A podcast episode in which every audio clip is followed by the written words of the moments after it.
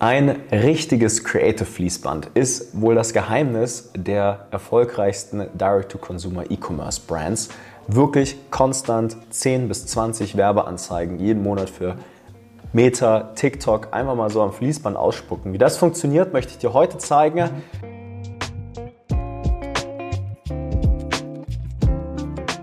So, wie baut man denn ein Creative Fließband auf? Ich begleite euch jetzt mal durch den Prozess durch. Ich habe wieder mein Notepad hier und zeichne es euch mal in guter alter Manier auf. Als kleine Ansage oder als kleiner Input an der Stelle. Das Thema, was ich jetzt anspreche, ist bekanntlicherweise der größte limitierende Faktor in Brands, weil es die Marken in der Regel nicht schaffen, sowohl quantitativ als auch qualitativ die Creatives rauszuschießen. Entweder ist es sehr qualitativ, aber nicht quantitativ oder quantitativ, aber die Qualität stimmt nicht. Ja, da sind zum Beispiel solche UGC-Plattformen und so gerade das beste Beispiel dafür. Ähm, da kannst du zwar qualitativ super viel Creatives einkaufen, aber die performen leider nicht so gut. Wie man dagegen vorgeht, wie du selbst mit einem kleinen Team das umsetzen kannst, so wie unsere achtstelligen E-Commerce-Marken, die das komplett in-house ownen. Das werde ich dir jetzt zeigen. Und dazu ist, glaube ich, erstmal wichtig, dass du den Prozess im Detail verstehst. Der setzt sich nämlich in drei große Komponenten zusammen. Ich werde es hier mal so ein bisschen aufzeigen. Das ist einmal das Thema äh, Creative Strategy. Ja, also die Strategie dahinter. Ähm, was wird kommuniziert, Kundenverständnis, Angebotsgestaltung, das Copywriting, die konzeptionelle Arbeit. Ich werde dir das gleich äh, einmal aufdröseln. Dann geht es einmal weiter in das Thema Creative Erstellen oder das Thema Content Creation sozusagen. Dann gehen wir weiter in die Creative Optimierung und Iteration und Iteration und dann schließt sich der Kreis wieder. Und das sind unsere drei großen Pillar. So, viele machen jetzt so ein bisschen den Fehler, dass sie das als einen großen Batzen ansehen. Ja, ich beauftrage einfach eine Agentur, die macht für mich Creative Strategy, Creative Erstellen, Optimierung und Iteration. Dabei, und das werden wir jetzt gleich herausfinden, ist der Prozess, den man am besten delegieren kann, tatsächlich das operative Creative Erstellen. Das ist delegierbar. Was da dazu gehört, delegierbar, so nicht mit IE, was da dazugehört, das äh, werden wir jetzt einmal aufdröseln. Das hier, aber Creative Strategy, ist Inhouse-Pflicht. Man kann, sobald man mal über 20.000 bis 30.000 Euro Umsatz hat, sich etwas von außen dazu kaufen, beziehungsweise auch den Ads-Band. Aber das ist einmal Pflicht und die Optimierung und Iteration, da gehört das Media Buying schon fast dazu. Also die Datenanalyse ist auch etwas, das sollte im Idealfall in-house liegen. Also das ist, wie das große Marken zum Beispiel auch wie Snox machen. Die kaufen sich die Creatives zu, ja, also Creatives zukaufen und diese, diese Themen hier sind in-house. So, und jetzt dröseln wir das mal auf. Wir schnappen uns jetzt erstmal den ersten wichtigen Teil des Prozesses. Und das ist das Thema Creative Strategy. Und dazu mache ich hier mal eine neue Seite auf, gehe mal rein und sage Creative Strategy. So, welche SOPs gehören da rein? SOPs sind Standard Operating Procedures, also Prozesse, wie gesagt. Und da ist die Basis, und äh, das sage ich jetzt in guter alter Nico Frank-Manier, immer das Kundenverständnis. Was ist Kundenverständnis? Das ist eine Thematik, die ist absolute Chefsache. Damit meine ich nicht, dass man sich aus den Fingern zieht, was man alles weiß. Da geht es nicht um das Fachwissen, sondern um Interviews mit Kunden. Ja, die sprechen eine andere Sprache. Das ist ganz wichtig. Interviews mit Kunden, 30 Minuten die Woche, das ist sehr, sehr, sehr relevant, um grundlegend erstmal in der Lage zu sein, in die Creative Strategy reinzugehen.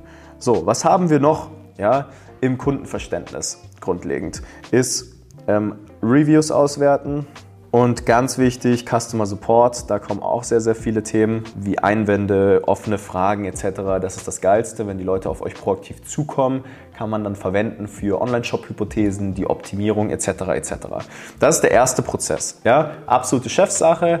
Ähm, wie gesagt, 30 Minuten pro Woche, selbst wenn man eine 8-Figure-Brand hat, ist mit einer der größten Hebel, die man in seinem gesamten Marketing-Game haben kann. Gibt es auch gesonderte Videos dazu. Dann, zweites Thema, äh, zweite zweite Aufgabe ist das Thema Konzeption und Copywriting. Was macht man da? Auch hier, ja, zwei Stunden pro Woche würde ich hingehen als Geschäftsführer. Ich würde mir Formate, Konzepte einfallen lassen. Konzepte sind übrigens ganz simpel, wenn man es mal runterbricht. Eine Hook, ja, grundlegend eine, eine Story, eine Angle, der dazugehört, eine CTA, also eine Call to Action mit einem Angebot noch dazu. Können es ganz einfach jetzt erstmal lassen. Da können wir noch ein bisschen weiter aufdröseln, aber diese Themen gehören da rein. Wie ziehen wir die Aufmerksamkeit? Um was geht es denn? Was ist das Narrativ in dieser Werbeanzeige? Ja, und die Call to Action. Und dann versucht man, das Ganze hier in ein Konzept zu packen. Das ist nicht schwer. Dafür gibt es Vorlagen. Ja, da werde ich jetzt auch hier sehr viel mehr über zum Beispiel unsere Everything Ads sprechen, ne? ähm, all diese Themen. Und das ist eine Key-Aufgabe, dass man dann einmal entsprechend vorbereitet, bevor es jetzt in die Creative-Erstellung geht. Und das basiert auf dieser, diesen Daten hier. Ja, also das Kundenverständnis bildet die Basis dafür. Und vertrau mir, wenn du diese 30 Minuten pro Woche dir Zeit nimmst, ist wirklich nicht viel Zeit, dann kommen diese Konzepte und Formate und was man da machen kann, eigentlich schon fast wie von alleine, selbst wenn du jetzt nicht die kreativste Person bist. Du kannst dich auch etwas fremd inspirieren lassen. So, und dann gehen wir rein und kümmern uns jetzt im nächsten Schritt ja, um die Creative-Erstellung. Das hier ist In-house.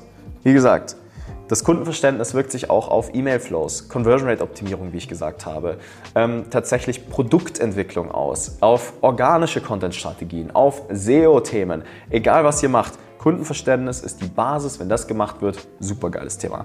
Dann kommen wir jetzt in den nächsten Schritt und jetzt, das kann delegiert werden. Ja, und da sind die meisten immer so, oh, das braucht so viel Zeit. Nein, es braucht nicht viel Zeit. Ja, wir gehen ins, ins Creatives erstellen. Was gehört da alles dazu?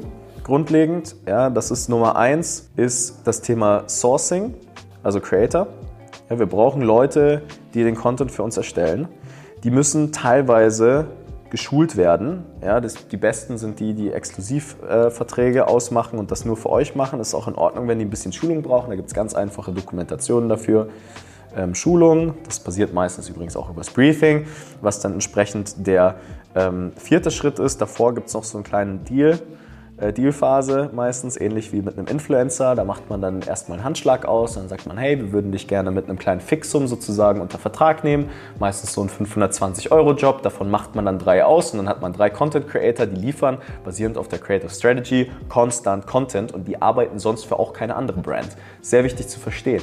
Ne? Deswegen funktionieren die UGC-Plattformen nicht, weil diese UGC-Creator kreuz und quer überall zu sehen sind. Die verlieren Vertrauen. Ja? So, dann haben wir die Dealphase und dann Schritt Nummer vier, einmal das Thema Briefing. Also die kriegen dann sozusagen die ganzen Konzepte, die Werbetexte einmal gebrieft, kriegen kreativen Freiraum und liefern dann sozusagen in Bausteinen euch Rohmaterial ab ja, und dieses Rohmaterial wandert dann, letzter Schritt, an einen Editor. Auch den kann man übrigens am Anfang erstmal als Freelancer beschäftigen. Da gibt es so Premiere-Templates, die baut man letztlich einmal auf. Und dann kann dieser Video-Editor kontinuierlich mit unfassbar viel Rohmaterial eine Iteration nach der nächsten machen. Und die KPI dafür ist, ja, davon brauchen wir dreimal Exklusivvertrag. Das ist schnell gemacht, findet man auf TikTok, Instagram, wenn ihr ein bisschen Recherche macht, relativ schnell. Ihr braucht da keine Plattform. Sucht Leute, die authentisch sind, die euer Produkt lieben, die euch mögen. Geht mit in den Austausch, schickt in eine Instagram-DM, macht einen Exklusivvertrag. Dann gibt es die Schulung, ne, das ist meistens läuft übers, übers Briefing. Können wir auch mal so hier ein paar Vorlagen dann bereitstellen zu der Stelle.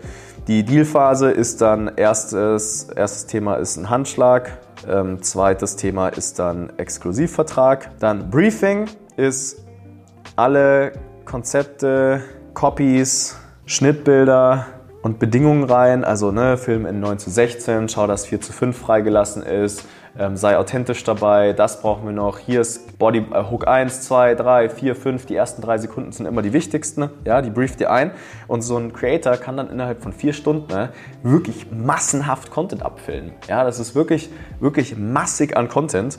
Und der Video-Editor schiebt diesen Content dann ne, in Ordnerstrukturen sauber einmal legt ihr euch in G-Drive ab und da greift dann der Editor drauf zu. So, und der kann dann praktisch eine Ad nach der anderen machen. Main Ads plus unterschiedliche Anfänge, unterschiedliche Mittelteile, kurze Varianten, lange Varianten, Angebot 1 am Ende, Angebot 2 am Ende plus Iterationen. Hat dann auch die KPI 10 verschiedene Iterationen pro Woche zu machen. So, und was haben wir dann da? Da hätten wir rein theoretisch eine Creative Factory vom Allerfeinsten. Ne? Und wenn man es jetzt mal wirklich zu Ende denkt, sind das 4 mal 520 Euro. Das sind 2K im Monat dafür, dass man den Ad-Stack bekommt von einer Brand, die normalerweise 100K im Monat auf Facebook ausgeben kann. Das reicht, wenn der letzte Schritt die Optimierung sauber umgesetzt wurde. Ja? Also das sind zehn Ads pro Woche, meistens dann zwei bis drei Konzepte, da geht schon richtig, richtig viel. Sei es auf TikTok oder auf Meta, wenn alle grundlegenden Bedingungen wie CRO, ähm, also ein optimierter Online-Shop mit der richtigen Conversion Rate und auch am Ende des Tages die Margenstrukturen und die Wiederkaufsraten stimmen, die Community aufgebaut wird durch die Neukunden, ne, dann ist das ein wirklich sehr, sehr fortgeschrittenes Stack an Creative Strategy. So, und das kann delegiert werden, vorausgesetzt, eine Person im Team, das kann auch übrigens eine Mitarbeiterin sein, die das dann an der Stelle macht. Ich gehe nochmal zurück, kümmert sich um Kundenverständnis und die konzeptionelle Arbeit. So, und das ist die wenigste Zeit. Das erfordert nur ein bisschen Gedanken und das kann man auch trainieren. Und wir empfehlen auch immer, wenn das einmal in-house da ist, wenn es eine einzige Person gibt, die das kann, und das sind in der Regel die Founder selbst, die Geschäftsführerin oder Geschäftsführer, die das einmal systematisiert haben müssen, dann ist die Erstellung das kleinste Problem. Da fängt es dann an sozusagen, dass es richtig gut funktioniert. Kleiner Hinweis für diese Creative Erstellung, die Creative Strategy und das Media Buying, nehmen gute Agenturen, nehmen normalerweise einen 10k Retainer für so ein Volumen plus Percentage of Ad Spend. Also die kassieren dann sozusagen entsprechend das ab. Und das ist jetzt hier die kleinste Variante, die ich aufgezeigt habe. Wir haben Brands bei uns, die haben 15 Exklusivverträge. Die hauen dann 30, 40 Creatives raus. Das sind kleine Teams mit 5, 6 Personen, machen fast 10 Millionen im Jahr. Und das ist so ein bisschen der Unterschied. Wir wollen in Zeiten, wo wir mit hohen Marketingkosten, Krise und all diesen Themen zu kämpfen haben, sehr kapitaleffizient arbeiten. Absoluter Key. So, und damit das klappt und wir auch sauber iterieren, gehen wir jetzt in die letzte Stufe rein und das ist einmal das Thema Creatives optimieren. Da gibt es jetzt ein sogenanntes Creative Sheet erstmal. In dem Creative Sheet nimmt man sich entsprechend, wir nehmen mal Beispiel Meta, tatsächlich die wichtigsten Soft KPIs. Also, da gehört dazu die Thumbstop Ratio, die ersten drei Sekunden ja, der Werbeanzeige, die durchschnittliche Wiedergabedauer, Thumbstopper, Average View Time, CTR, ausgehend, dann CPC, CPM, ja, Klickpreis und Tausender Kontaktpreis, sehr, sehr wichtig. Und natürlich dann ultimativ ähm, als Richtwert, Achtung, das ist nicht die Nordsternmetrik, unser ROAS. Für die sehr, sehr fortgeschrittenen Brands nehmt ihr die Kunden, die darüber akquiriert wurden und macht noch die Erweiterung auf das Bestandskundengeschäft, ja, also die CLV-Extensions. Da gibt es Tools wie zum Beispiel ganz einfach Lifetime oder Klar oder ein Triple Whale, die sagen euch, welche Neukunden sich über die Laufzeit am besten nach Abzug eures Wareneinsatzes auf eure Profitabilität ausgewirkt haben. So, und wenn das passiert ist, ja, dann füllt der Media Buyer, also das ist die Aufgabe des Media Buyers, das ist in der Regel, wie gesagt, Media Buying ist die Kunst, die ganzen Werbeanzeigen einzubuchen und zu analysieren. Das ist bis zehn Personen auch Chefsache, braucht nicht lang, ja, das ist halbe Stunde Media Buying meistens ähm, dann den Report rausziehen, einmal befüllen und dann wandert das wieder vor in die Creative Strategy. So, das geht echt relativ schnell. So, wir halten es in einem Sheet fest und spielen das zurück. Ja, und jetzt kommt's zurückspielen an Creative Strategy. Creative Strategy. Und damit ist der Kreis geschlossen.